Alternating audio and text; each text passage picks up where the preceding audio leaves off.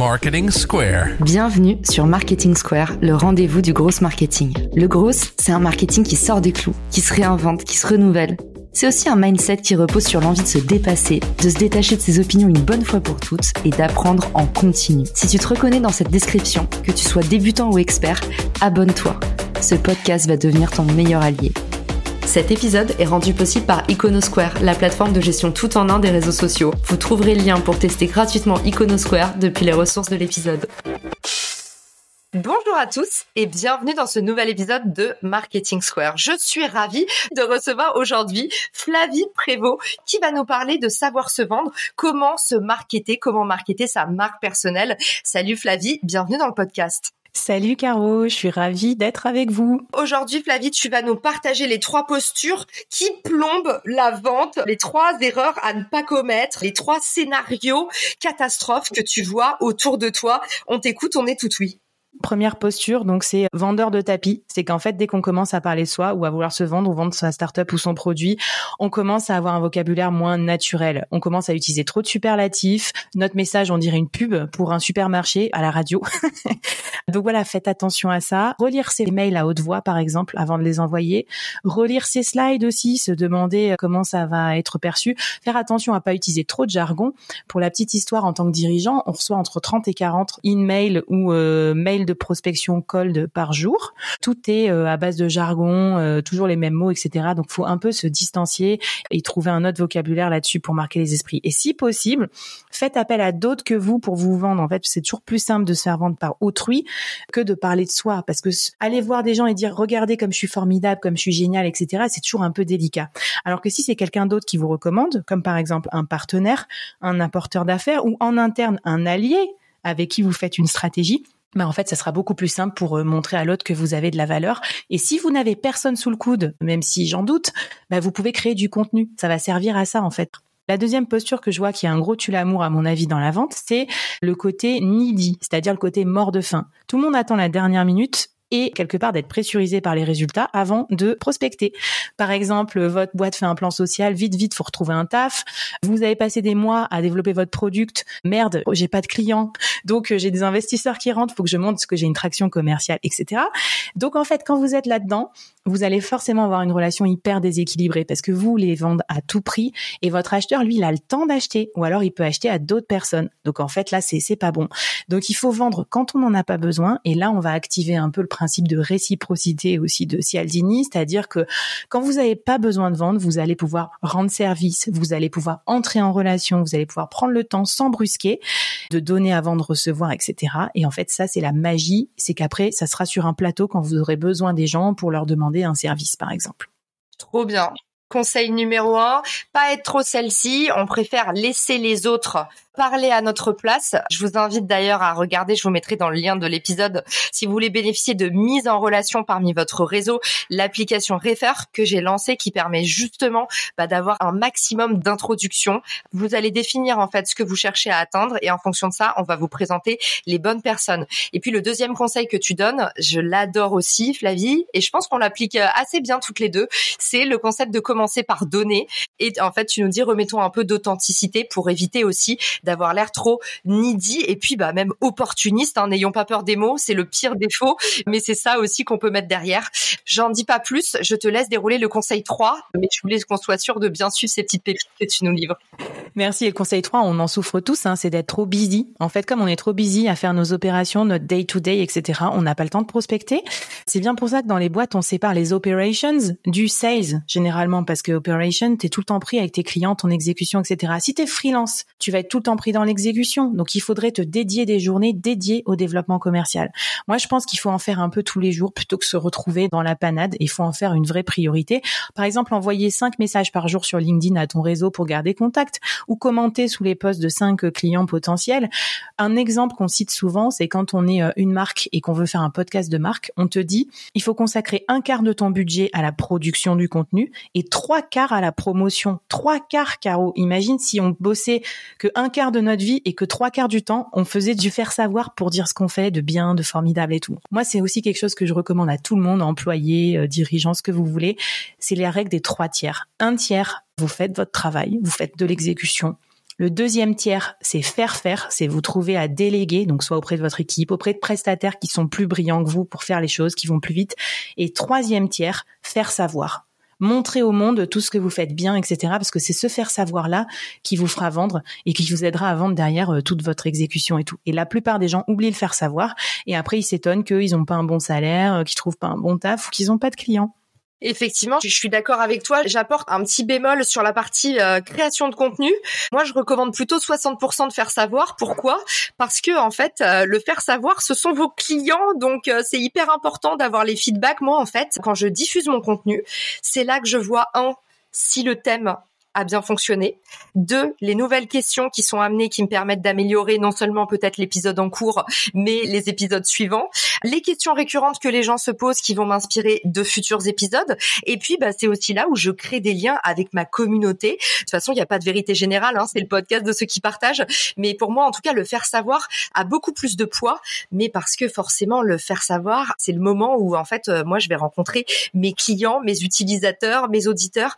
C'est pour ça, moi, je mets toujours vraiment l'accent sur la partie diffusion parce que c'est le lien avec les autres quand on est sur les réseaux sociaux. Tu as raison de parler de rencontres et de liens et la vente en fait c'est ça, c'est avant tout une relation parce que si t'as pas de relation, si t'as pas de confiance et que tu te connais pas, personne va t'acheter, surtout des deals à plusieurs centaines de milliers d'euros et la vente c'est toujours plus long que ce qu'on croit comme toute relation, c'est-à-dire que ben il y a des rendez-vous manqués, après il y a un chef qui change, il y a une ligne de budget qui change etc. Mon deal le plus long pour la petite histoire, ça a duré quatre ans quatre ans. Alors je souhaite pas ça à tout le monde.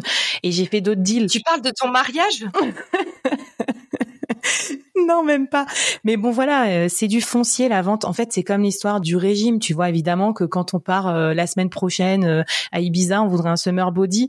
Mais en fait, c'était au moment où on a mangé la douzième raclette avec les copains qu'il fallait faire gaffe. Et ben, la prospection, c'est pareil. On s'y met toujours trop tard. Et du coup, on est pushy, on est needy, on est sexy et il y a rien qui va. Donc, je vais vous donner quelques petits conseils dans la suite pour éviter de vous retrouver là-dedans. Ben oui, j'allais dire, c'est quoi le traitement maintenant? Qu'est-ce qu'on fait? Alors, j'aime bien la une petite astuce hein, par rapport au dernier point que tu partageais. Flavie, elle vous dit, bah, bloquez-vous du temps, bloquez-vous des créneaux. Honnêtement, pour ça, on n'a même pas besoin de vous dire euh, télécharger une app ou il y a tel outil. On a tous Google Calendar. Sinon, vous avez euh, votre gestionnaire de calendrier depuis votre portable. Bloquez-vous un créneau pour de vrai vous vous mettez la pression saine de bloquer un créneau dans votre agenda. Par exemple, moi, tous les vendredis, c'est une journée que je dédie essentiellement aux autres.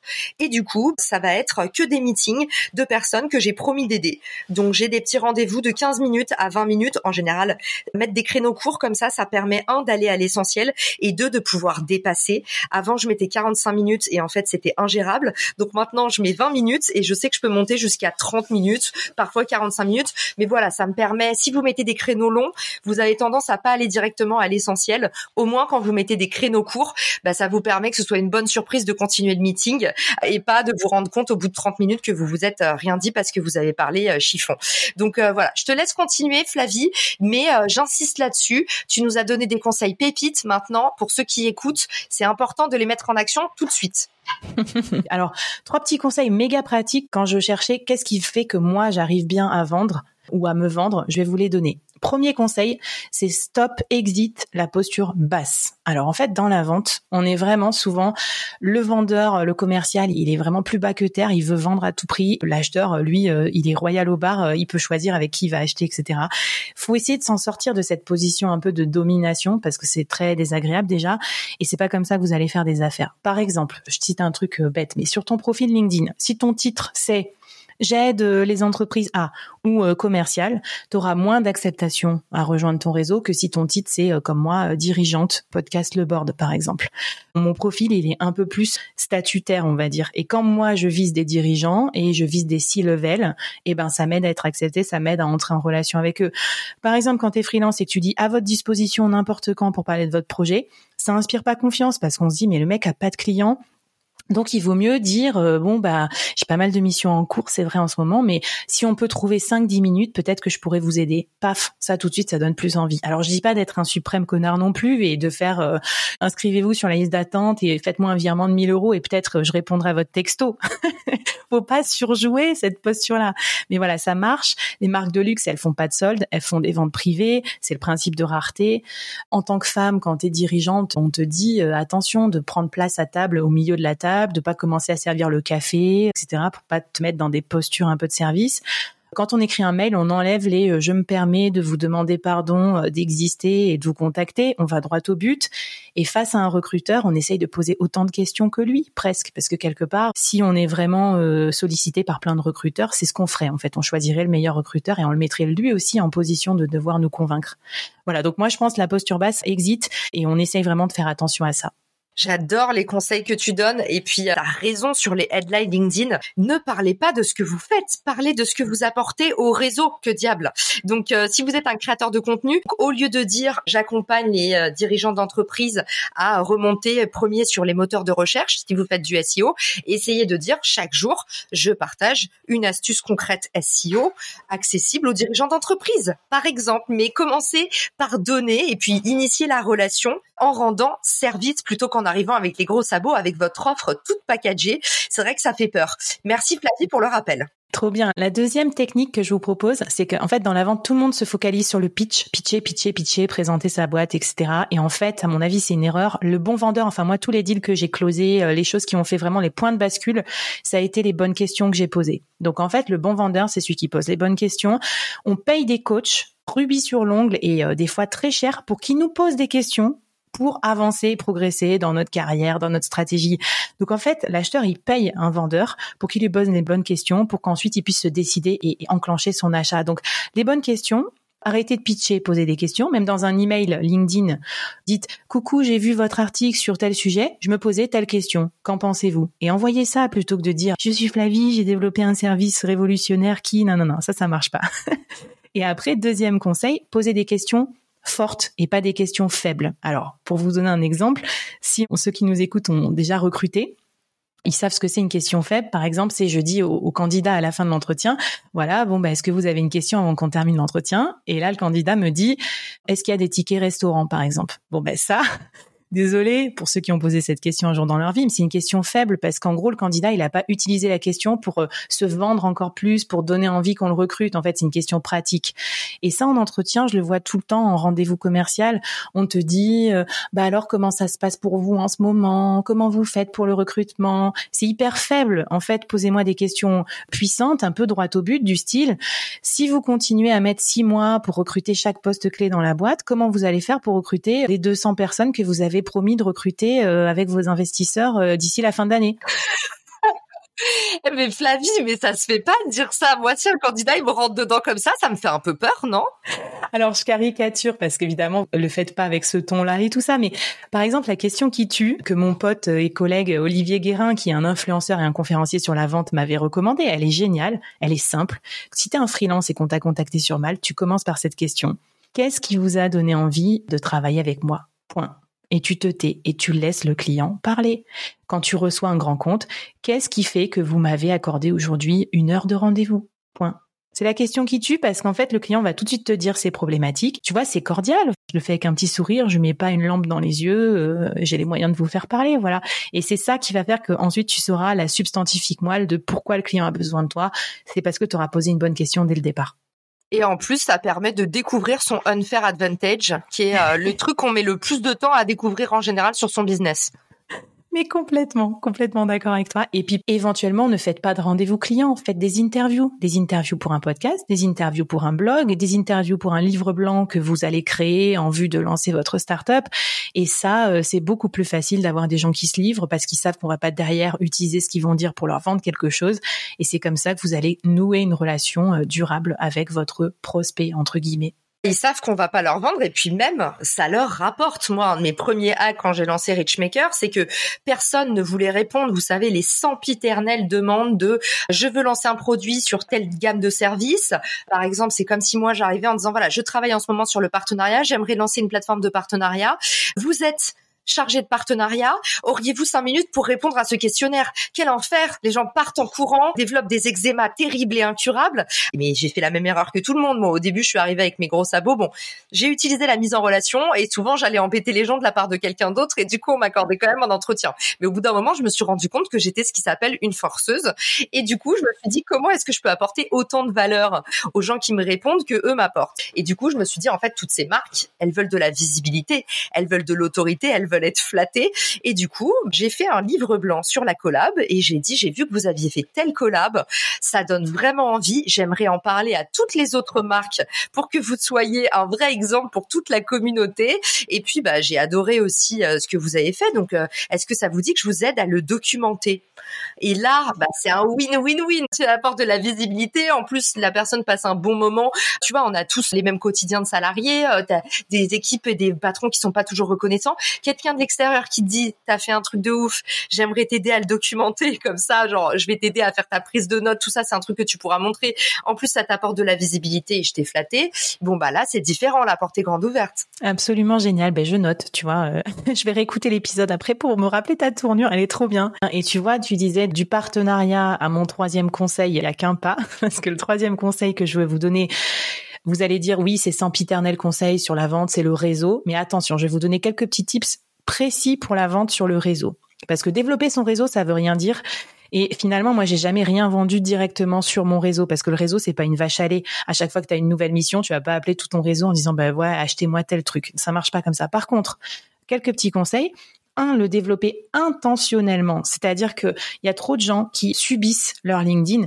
Moi, toutes les semaines, je rajoute des six levels à mon réseau parce que je travaille avec des chief marketing officers, avec des chief sales officers, avec des dirigeants. Si demain tu crées une startup et que tu vas lancer un produit pour les CFO, tu les rajoutes dès maintenant dans ton réseau. T'attends pas que ton produit soit terminé. Si après-demain tu déménages à Bordeaux et que tu vas chercher un taf en marketing à Bordeaux, commence déjà à rajouter et à interagir avec ces personnes-là qui pourront t'aider à trouver un à Bordeaux. Deuxième chose que je conseille aussi, c'est de se renseigner sur toutes les communautés. Aujourd'hui, il y en a de plus en plus sur Slack, par exemple. Il y a des communautés par cœur de métier, il y a des groupes, il y a des Discord, il y a des podcasts spécialisés, il y a des clubs entreprises. Bon, c'est un peu old school, mais ça existe encore. Il y a des espaces de coworking. Tous ces endroits-là, il faut y aller pour se faire un petit peu du réseau vraiment intéressant pour tes prospects. Trois, moi j'utilise énormément les déjeuners parce que c'est un temps pratique pour rencontrer les gens. Je propose à des gens de venir déjeuner euh, dès qu'on a un petit peu d'atomes crochus ou tout ça. Ça permet d'apprendre des choses, ça permet d'apprendre à pitcher, ça permet d'avoir une relation un peu plus forte aussi que juste un mail envoyé. Et puis peut-être euh, un dernier conseil, c'est que le problème aussi du réseau, c'est qu'il va nous suivre toute notre vie. Donc quand vous avez un métier, vous êtes commercial par exemple, vous voulez vendre à quelqu'un, vous pensez aussi au fait que le réseau, il va te suivre. Donc par exemple, si moi j'étais chez Sixt, donc j'avais plusieurs personas, vendais des, locations de voitures à la fois à des directeurs de flotte, mais aussi à des directeurs des achats, des DRH pour les voitures de fonction, etc. Donc forcément, je me dis, je vais plus rajouter des dirigeants, des DRH ou des directeurs des achats, parce que ça, demain, si je vends un autre service, ça me sera toujours utile. Alors que le directeur de la flotte, si demain je vends des frigos ou si je vends, j'en sais rien moi, n'importe quoi, ça marchera moins bien. Voilà. Donc en tout cas, le réseau, allez-y, c'est de la preuve sociale vivante. Cela grâce aux liens faibles en fait que vous allez trouver vos opportunités. Clairement, bon, tu sais à quel point je suis d'accord avec toi et c'est pour ça que j'ai rejoint l'équipe Préfère. D'ailleurs, mon nouveau chantier, c'est que je veux organiser des événements en présentiel parce que on a tellement besoin de se retrouver après les deux ans de Covid. Bon, on est encore dedans, tu me diras, mais après les petits moments qu'on a eu euh, un petit peu seul, on a pensé à faire un format brunch, mais ça pourrait être des dîners aussi. Je l'ai annoncé sur LinkedIn cette semaine. On, on va lancer des événements justement. On va faire le dîner ou le brunch des podcasteurs, le rendez-vous des gens de la tech et en fait, je pense que oui, on a besoin de trouver de nouvelles façons de réseauter qui sont pas ces espèces de salons professionnels dans des grands hangars où tu sors, t'as mal à la tête et puis t'as ton pull qui est troué par le pins que t'as dû porter toute la journée. Et là, vraiment, je pense qu'on a besoin euh, effectivement de, de se retrouver par thème, par cohorte aussi, tu vois. Est-ce que c'est des centres d'intérêt? Maintenant, tu vois, on fait tous tellement de métiers à la fois. Quand t'es freelance, t'es à la fois recruteur, commercial, développeur parce que t'as ton site internet. On a plus tellement intérêt à mettre ensemble des chargés de partenariat avec des chargés de partenariat, des RH avec des RH. Je pense qu'il faut vraiment regrouper ça par thématique. Caroline, est-ce que tu veux un dernier petit conseil bonus? Bah toujours. Ah oui. Plaisir d'offrir, je dois de recevoir. bon, mais ça marche. Mais je pensais à ça en me disant qu'est-ce qui marche aussi dans ce que je fais. En fait, je vais vous donner un petit conseil qui a l'air bête comme ça, mais c'est travailler la forme. Et en fait, pour moi, la forme, la façon dont vous allez adresser les gens peut être distinctive et vous aider à faire énormément de différence. Aujourd'hui, avec le no-code, vous pouvez faire énormément de choses pratiques. Par exemple, si j'étais en recherche d'emploi, je ferais pas un CV, je ferais un site vitrine où je me ferais une page Notion avec mon portfolio et tout. Et ça ferait une énorme différence par rapport aux recruteurs qui seraient un peu bluffés. Aujourd'hui, avec Canva, c'est plus possible d'envoyer des slides toutes pourries, etc. Le design est rentré dans nos vies comme quelque chose de différenciant. Moi, par exemple, maintenant, je fais des vidéos de prospection. J'envoie pas juste un mail. Donc en fait, ça va plus loin. Il y a plus de concurrence, il y a moins d'attention. Donc il faut vraiment capter cette attention. Et du coup, si j'étais salarié, et c'est ce que j'avais fait moi à l'époque, je développerais aussi ma visibilité sur les réseaux sociaux. Mais voilà, je créerais mon propre média, par exemple, pour apprendre à m'exprimer. Je ferais des lives, des petites vidéos, des choses comme ça. Clairement, ne soyez jamais opportuniste avec les autres, mais soyez opportuniste dans le choix de vos canaux. Allez investir des nouveaux canaux, allez développer un WhatsApp for Business, utiliser le cold call pour la prospection ou encore n'hésitez pas à utiliser le courrier, la voix écrite pour récompenser vos meilleurs clients. Là, je vois que la lettre, le courrier postal, ça revient à fond les ballons. Donc, merci Flavie, tu nous as produit un épisode haut en couleur comme toujours. Je vous embrasse tous très fort où est-ce qu'on peut envoyer des petits remerciements à Flavie avant la fin de l'épisode? Dis-nous tout. Eh ben sur LinkedIn, bien sûr, venez me voir. Même si vous avez des questions sur la vente et tout, ben, je me ferai un plaisir, euh, voilà. Et puis sinon, ben, vous écoutez le board et je pense que je donne pas mal de tips aussi. Et pour venir me retrouver, vous pouvez me suivre aussi sur la page du podcast. Merci Flavie, merci à tous pour votre écoute et je vous dis à très vite dans un nouvel épisode de Marketing Square. Ciao. Si cet épisode te plaît, tu peux le partager en me taguant ou lui laisser 5 étoiles sur Apple Podcast. Marketing Square.